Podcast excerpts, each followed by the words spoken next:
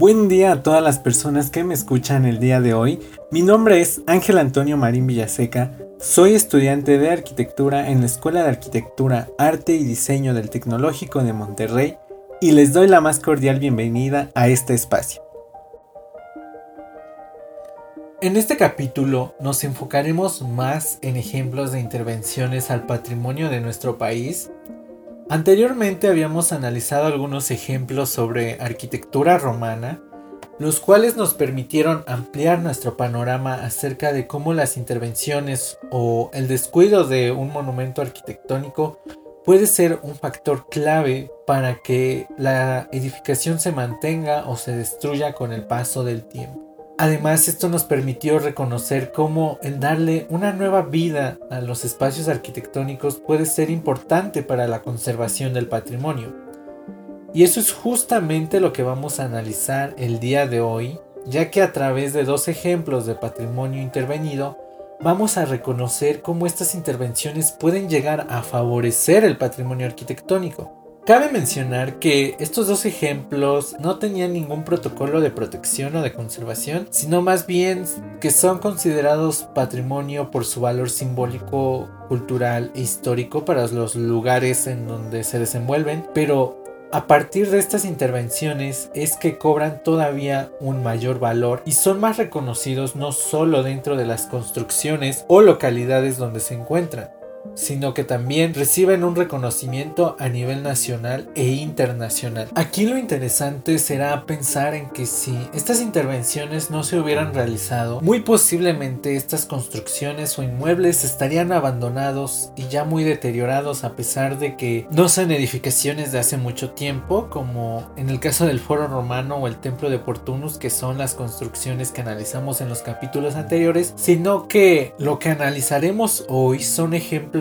un tanto más modernos. O sea, esto tampoco quiere decir que se trate de arquitectura totalmente reciente, pero sí más cercana a nuestros tiempos. Como introducción, me gustaría decir que un ejemplo de ellos, de los que vamos a analizar el día de hoy, pues prácticamente estaba abandonado, completamente a la deriva, es decir, sin ningún tipo de ley que lo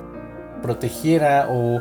alguna catalogación por la cual el edificio debería ser conservado, sino que fue un rescate a esta edificación que resulta importante sobre todo en la avenida en la cual está ubicado. Y el segundo ejemplo es todavía más interesante porque aquí hablaremos de un espacio que quizá no se hubiera podido considerar como patrimonio por el hecho de que no es un monumento arquitectónico en sí, pero juega un papel muy importante en la sociedad en la cual se encuentra esta edificación, porque las personas que habitan en este lugar consideran que este sitio que analizaremos es como un símbolo que les representa y por ello se convierte en algo muy valioso. Y es a partir de que se abandona este lugar que se busca la manera de poder darle una nueva vida a pesar de que esta no tendría nada que ver con el uso pasado que tenía. Por ello es que quiero presentarles estas dos construcciones que quizá no son muy famosas a nivel nacional. Tal vez si alguno de los de los que me escucha los conoce, pero no son como el típico ejemplo de Palacio de Bellas Artes o Centro Histórico, que la verdad sí son importantes y sí han sido estudiados, pero creo que estos ejemplos que traigo para el capítulo de hoy nos permitirán tener una perspectiva nueva y generar una nueva conciencia acerca del patrimonio arquitectónico y que no necesariamente necesita estar reconocido como tal para tener un valor y verán que uno de estos ejemplos recibió este reconocimiento de ser considerado patrimonio y recibió la protección tiempo después de que se hizo la intervención. Incluso el hecho de haber recibido la protección y la catalogación como un patrimonio fue resultado de la misma intervención. Así que sin más, con esta breve introducción creo que es suficiente y pues comencemos. La primera obra arquitectónica que trataremos el día de hoy es el Hotel Boutique Rosas y Chocolate. que se encuentra ubicado en Paseo de Montejo número 480 en la zona Paseo de Montejo en el centro de Mérida, Yucatán. Y como muchos sabrán, o por si no lo sabían, este, esta es una de las avenidas sino es que la avenida más importante de la capital de Yucatán, debido a su valor histórico y al hecho de que sobre esta avenida se encuentran diferentes casonas y mansiones de estilo europeo, las cuales se ubicaron aquí tras la conquista y colonización de la península de Yucatán por Francisco Montejo. Sin embargo, esta gran avenida no fue inaugurada sino hasta el año 1904 sobre el origen y los propietarios anteriores de lo que hoy es el Hotel Boutique Rosas y Chocolate. No hay mucha información, sin embargo se sabe que estas casas tenían 30 años de abandono al momento en el que el señor Carol Colos Fischer llegó a Mérida en el 2006 y con la inquietud o con la misión de poder contribuir a desarrollarse un nuevo hogar para él mismo, decidió comprar estas mansiones en abandono y posteriormente las transformaría en un hotel. Lo interesante aquí es que a pesar de que se trata de edificaciones ubicadas en el centro histórico de la ciudad de Mérida y sobre una de las avenidas más importantes de la ciudad, estas casas no tenían ningún tipo de protección o no eran consideradas patrimonio estaban en completo abandono y si el señor Carol no las hubiera adquirido, quizá el futuro de estas casas hubiera sido bastante incierto, pero afortunadamente el, señor Colos las compró y las convirtió en un hotel, lo cual es darle un nuevo uso a la arquitectura, porque anteriormente tenían un uso residencial. Esto no quiere decir que ahora no sirvan para algo similar porque de hecho, sí tienen la función de alojar personas, pero no de la misma manera. Pero bueno, al final se trata de darle una nueva vida a la construcción bajo un nuevo esquema que puede ser muy similar al funcionamiento que tenía anteriormente. Y de esta manera ya no solo se ven como las casas abandonadas que están sobre la avenida, sino que se han vuelto un punto turístico bastante destacado dentro de la ciudad de Mérida. Incluso el hotel se le ha atribuido la distinción diamante de la Secretaría de Turismo. Y algunas de las amenidades con las que cuenta actualmente estas dos mansiones son 17 habitaciones con techos de doble altura, ventanales de cristal hermético y transparente, tinas individuales al aire libre, carpintería en cedro sólido y telas de algodón que dan espacio al espíritu y brindan confort a la manera del siglo XIX con tecnología actual. Además el concepto del dueño de estas casas fue muy bien entendido por la firma de arquitectos que hizo la intervención, pues se fusiona un estilo tradicional, además de un diseño contemporáneo, para que este sea un hotel de lujo, pero a la vez se sintiera ese toque tradicional que tienen estas mansiones. Y pues ya hablando de los arquitectos que se encargaron de esta intervención, fue la firma de arquitectos Reyes Ríos y Larraín quienes renovaron estas dos mansiones abandonadas y vaya que lo hicieron bastante bien pues los resultados son espectaculares porque se conserva el concepto original de estas mansiones, pero se les da ese toque moderno para que sea considerado un hotel de lujo, pero que te transporta al siglo XIX, principios del siglo XX. Y de hecho para lograr este efecto se utilizaron elementos y materiales distintivos de la cultura colonial yucateca de principios del siglo XX, con cierta influencia europea pues hay que recordar que durante este periodo se estaban presentando el porfiriato y el porfiriato trajo muchas aportaciones de Europa a nuestro país, destacando sobre todo Francia. Es por ello que estas mansiones también se encuentra esta influencia y que los arquitectos quisieron conservar a través de la materialidad, pero además de ello, también hay cierta influencia de la cultura maya en unas propuestas ah, armónicas de diseños modernos y vanguardistas. Por lo que no solo tenemos la parte europea que se puede observar en estas mansiones, sino que también hay elementos de la cultura maya. Y de hecho, uno de los protagonistas de, este hotel es el chocolate, alimento que es pues 100% de origen mexicano y el uso del chocolate que se integra a este espacio arquitectónico no solo es como un aporte externo, sino que también de una manera integral, porque al final, si bien la arquitectura se puede considerar más como la parte inmueble de algún espacio, hay elementos que llegan a otorgarle un mayor valor a este espacio. Y en el caso de este hotel es el chocolate un elemento gastronómico que redondea la experiencia del espacio. Y de por sí esta es toda una experiencia sensorial a través de la vista, del tacto, el sonido, incluso el olfato. Y pues si se trata de dar una experiencia a través de los sentidos, ¿qué hace falta? Pues el gusto. Y por ello creo que agregar este elemento gastronómico dentro del concepto de este hotel es todo un acierto. Podemos observar hoy en día este hotel que se ha vuelto bastante famoso, pero fue gracias a que una persona notó que estas edificaciones estaban abandonadas, pero que tenían mucho potencial para seguir siendo utilizadas. Porque la arquitectura no solo se crea para satisfacer las necesidades de, una sola vez o de una sola persona o de un solo grupo de personas, sino que esta puede ser creada para muchos fines. Solo depende de las personas que quieran seguir utilizando estos espacios y cómo los van a seguir utilizando. Con esto quiero decir también que el patrimonio no solo consiste en conservar o mantener una construcción al 100% de lo que era originalmente, también se trata de mantener viva la esencia y la magia de la arquitectura creada. Ahora, pasemos a nuestro siguiente caso de análisis que como les había mencionado, no se trata al 100% de un objeto arquitectónico o no de un objeto arquitectónico como lo pensaríamos, sino que se trata de un antiguo espacio industrial que se convierte en símbolo de una ciudad y al cierre de este espacio industrial se busca recuperar este espacio que como sabemos las industrias llegan a ocupar un gran número de hectáreas de terreno en ciudades, lo que podría ocasionar pérdida de espacio público. De ahí la importancia de convertir esta nave industrial en un espacio que fuera para la población, pero conservando el legado que dejó esta industria como símbolo de la ciudad e incluso del estado en donde se encuentra ubicada. Creo que con esto ya se imaginarán a qué me refiero. Y hablo del Parque Fundidora ubicado en Monterrey, Nuevo León,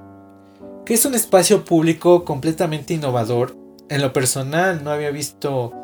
algo, algo similar que tratara de un antiguo espacio dedicado a la industria y que actualmente puede ser un espacio público.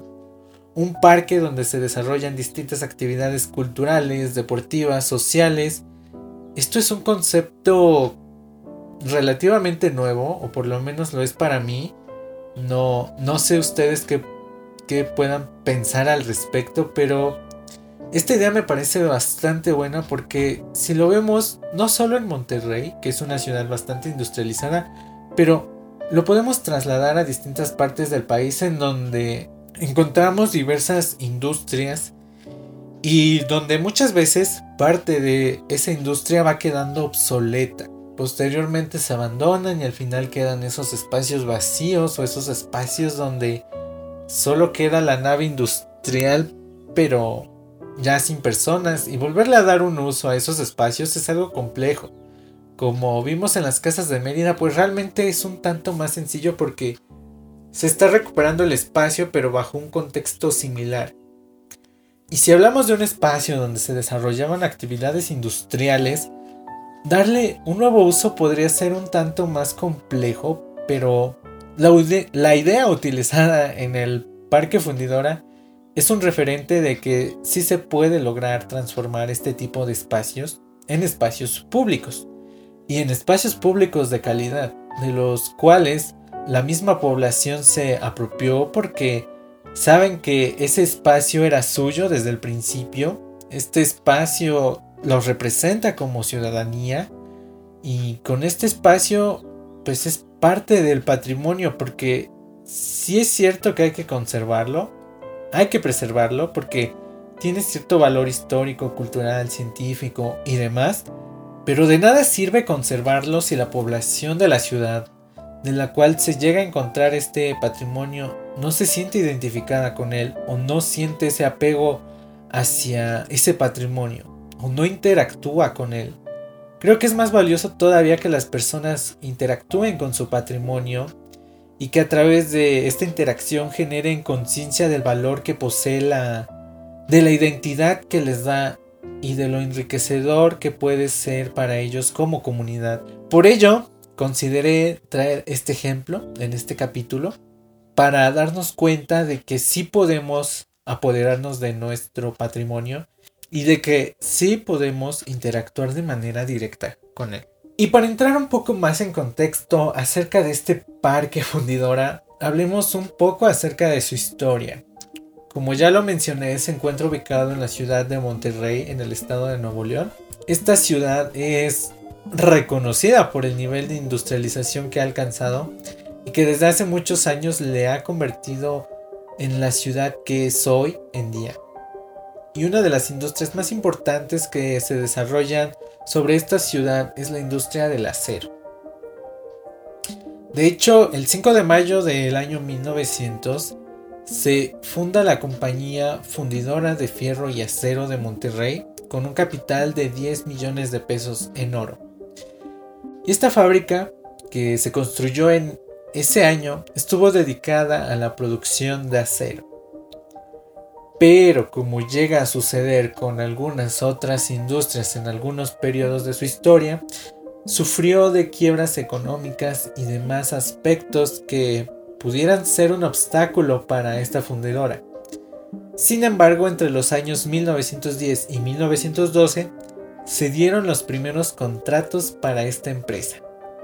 pues México se encontraba en un desarrollo muy importante durante el porfiriato. Y como es sabido, este desarrollo demandaba infraestructura ferroviaria y edificaciones nuevas. De hecho, esta fundidora proporcionó gran parte del material para ser utilizado en ferrocarriles nacionales y en edificaciones tales como lo que hoy conocemos como el Monumento a la Revolución, pero que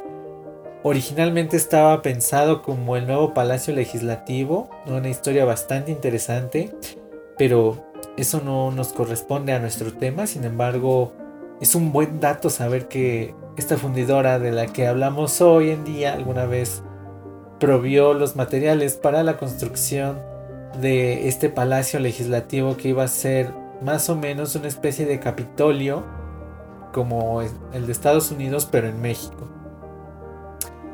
Al pasar de los años, esta fundidora va adquiriendo cada vez más poder, más renombre, con lo que la empresa va creciendo y, diversificando su productividad. Se construyeron nuevos hornos, ya que al principio solo contaba con un horno. Y entre los años 1942 y 1943 se construye el segundo horno alto. Y entre 1959 y 1977 se planea la expansión y modernización en la cual se instalan aceros planos, aceración número 2, horno alto número 3, la aceración BOF. Y entre los años 1978 y 1986, la fundidora de Monterrey se convierte en una empresa paraestatal al formar parte del grupo Cidermex, empresa supervisada por el gobierno mexicano para regular las operaciones. Desgraciadamente, y como le sucedió a muchas paraestatales que fueron desapareciendo o fueron privatizadas, para el año de 1986 y más específicamente en el 9 de mayo, y tras nueve años como empresa paraestatal, la fundidora Monterrey se declara en quiebra. Sin embargo, no tardó mucho tiempo para que sucediera algo con este lugar. Y es así que el 11 de marzo de 1988 se publica en el Diario Oficial de la Federación el decreto presidencial sobre la expropiación de los terrenos ocupados por la extinta fundidora Monterrey para la construcción de un parque museo tecnológico, centro de exhibiciones siendo el 14 de abril del mismo año cuando la Secretaría de Desarrollo Urbano y Ecológico Estatal aprueba su construcción para uso en fines recreativos, deportivos, culturales y de fomento económico. Es decir, así nace un poco el concepto o la idea de crear un parque que posteriormente se convertiría en el Parque Fundidora. Entre 1989 y 1995 se determinan las naves y equipos a desmantelar porque realmente no se conservó todo el parque industrial en realidad. Solo se conserva una parte de lo que se podría considerar como como lo más importante y estas partes consideradas como más relevantes son las que se incluyeron dentro del plan maestro para la creación paisajística del Parque Fundidora, sobre todo por su importancia histórica. Y para el 24 de febrero del año 2001 se inaugura el Parque La Fundidora con una superficie de 114 hectáreas. Y se le nombra como Museo del Sitio Arqueología Industrial y conforme van pasando los años incluye nuevos espacios, nuevas ideas, nuevos conceptos. Uno de ellos es este río artificial que que es denominado el Paseo de Santa Lucía, que mide 2.35 kilómetros de longitud y 1.20 metros de profundidad. Este espacio se adhiere al Parque La Fundidora en el año 2010 y en números, actualmente el Parque Fundidora cuenta con una extensión de 144 hectáreas, es decir, se agregaron 30 hectáreas más a las originales del parque. También cuenta con dos lagos, 80 hectáreas de áreas verdes, 23 fuentes de agua, 16 naves, 27 macroestructuras y 127 piezas de maquinaria y herramientas siderúrgicas que representan un patrimonio industrial invaluable para Nuevo León. Y por supuesto que la población regiomontana adoptó este nuevo espacio como algo propio y se adueñó de él. Eh, lo reconocen como un símbolo de la industrialización en la ciudad y como parte de ese patrimonio industrial que caracteriza al estado de Nuevo León. De hecho, años después de que se construyera como tal el parque fundidora, el World Monuments Fund, organización dedicada a la conservación de los lugares más valiosos del mundo, reconoció el parque fundidora y el horno 3 como patrimonio mundial. A pesar de que esto no lo hace como tal el Estado mexicano o la UNESCO, que son las instituciones que normalmente conocemos que catalogan este tipo de patrimonio, y en el caso de este parque, bueno, se supondría que estaría a cargo del Instituto Nacional de Bellas Artes y Literatura, pero por el hecho de tratarse de otro tipo de patrimonio, sí se le podría considerar arquitectónico, pero además de ello es un patrimonio industrial entonces tiene como otro tipo de conceptos. Sin embargo, hay organizaciones que pueden catalogar y también pueden crear normas para la conservación y preservación de espacios considerados como patrimonio. De hecho, el Parque Fundidora en aquel entonces se incluía como el número 33 de la lista de esta fundación que es el World Monuments Fund con sede en Nueva York. En este caso vemos que la situación es un tanto diferente al de las casas convertidas en hotel en Mérida, Yucatán, pero ambos espacios conservan cierto valor histórico y simbólico para las ciudades en las cuales se desenvuelven, y es evidente que la intervención no siempre resulta perjudicial para un espacio arquitectónico o para un espacio industrial, siempre y cuando sea en beneficio de la propia conservación, porque en el caso 1, si no se hubiera hecho nada con estas mansiones, probablemente ya estarían destruidas o seguirían en abandono. Y, con nuestro segundo caso, si tampoco se hubiera hecho nada, posiblemente se hubiera construido algún centro comercial u otro espacio industrial, pero muy difícilmente se le hubiera dado ese carácter de espacio público porque eso no suele suceder con espacios industriales. Y, y este es un caso de éxito que puede convertirse en referente para futuras intervenciones en espacios industriales abandonados,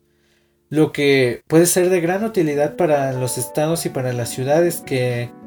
que se han vuelto bastante industrializados y que en algún punto alguna de estas industrias puede llegar a la quiebra, puede cerrar y dejar en abandono toda esa infraestructura. Espero que hayan podido reflexionar una vez más con estos dos casos, que hayamos podido ver en las intervenciones con una oportunidad en la que la renovación del patrimonio es darle una nueva vida a lo que creíamos perdido. Y los invito a continuar en el siguiente capítulo donde abordaremos este tema o partiremos de este tema pero en una manera totalmente opuesta, en donde a veces las intervenciones no pueden ser tan beneficiosas para el patrimonio. Así que los espero en el próximo capítulo.